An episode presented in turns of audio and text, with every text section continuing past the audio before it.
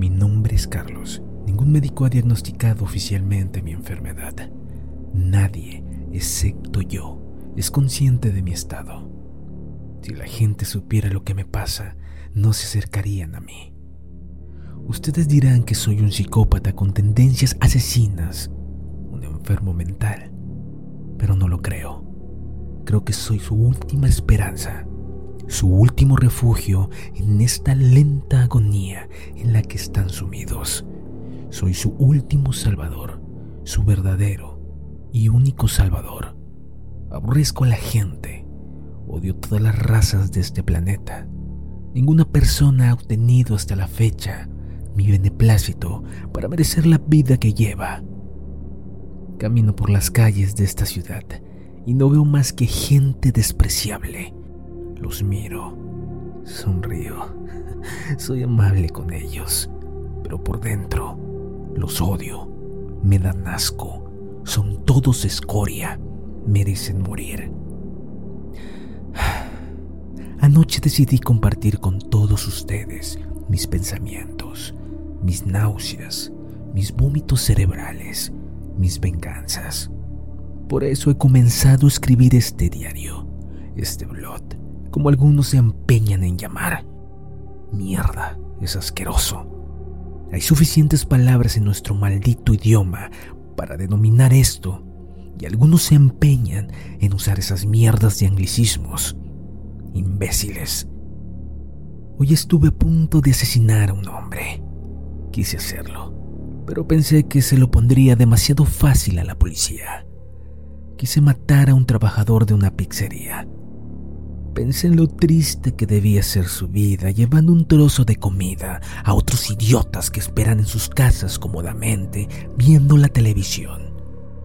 Imaginé lo fácil que sería recibirle y clavarle un cuchillo en el estómago y luego cuando se retorciera de dolor, cortarle el cuello. Pensé que lo merecía, como todos. Pero no quiero acabar antes de empezar. No, hoy no mataría a ese hombre. Quizá otro día. Quizá mañana. Esta mañana desperté feliz. Creo que la idea de escribir lo que me pasa por la cabeza y todo el mundo pueda leerlo me ha levantado algo el ánimo. Cuando he bajado a la calle para ir al trabajo, he saludado al portero y le he preguntado por su fin de semana. Estoy contento a pesar de ser lunes. La gente odia los lunes. Yo adoro los lunes porque veo el malestar en sus caras. Todos desearían estar haciendo cualquier otra cosa, pero lo cierto es que todos van como borregos a sus puestos de trabajo y no pueden hacer otra cosa. En el metro me dedico a mirar sus caras. Veo cómo visten. Hoy quizá te he visto a ti. Ni siquiera te has dado cuenta de que te observaba. Miraba tu ropa, tus zapatos, tus ojos. Intentaba adivinar a qué te dedicas. ¿Por qué ibas en ese metro? Si serías tú mi próxima víctima. Tengo un buen puesto de trabajo en una pequeña empresa dedicada a la logística y transportes. El trabajo me da igual, pero me permite tener tiempo para mí. Me cuido, hago deporte, leo libros, pienso cómo asesinar al próximo desgraciado. Soy un gran pensador. Pienso cómo hacerlo sin que la policía pueda detenerme. Pienso quién será la próxima persona. Soy el mejor psicópata que ha habido jamás. Cuando volví del trabajo, he pasado por delante del kiosco de periódicos, donde compro habitualmente. Estaba cerrado. Ese maldito vago había decidido que no tenía que venderme a mí esta tarde la revista que leo cada semana desde hace dos años. Ese maldito viejo no estaba donde yo quería que estuviese. No lo he dudado ni un momento. En cuanto he llegado a casa, he bajado al garage y he recubierto las paredes de mi furgoneta con plásticos. Sé que el maldito viejo aparecerá por el kiosco a las 7 de la mañana. A esa hora no habrá nadie en la calle. Es una buena hora para matarle. mañana morirá. ¡Qué imbécil! Morirá por una revista. Ay, pero así es la vida. O mejor dicho, así es la muerte.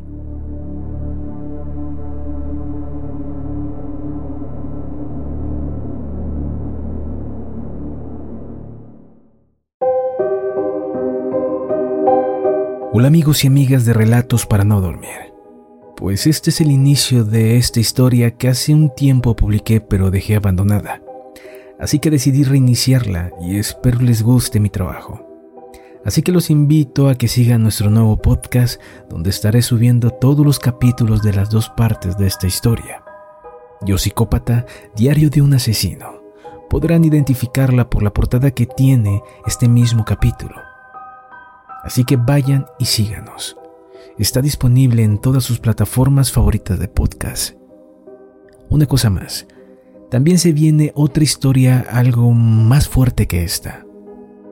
Así que estén al pendiente y no olviden seguirnos a través de Instagram, relatos-podcast, donde subo material de los casos que aquí hablamos y noticias actualizadas del podcast. Muchas gracias por escucharnos y hasta pronto.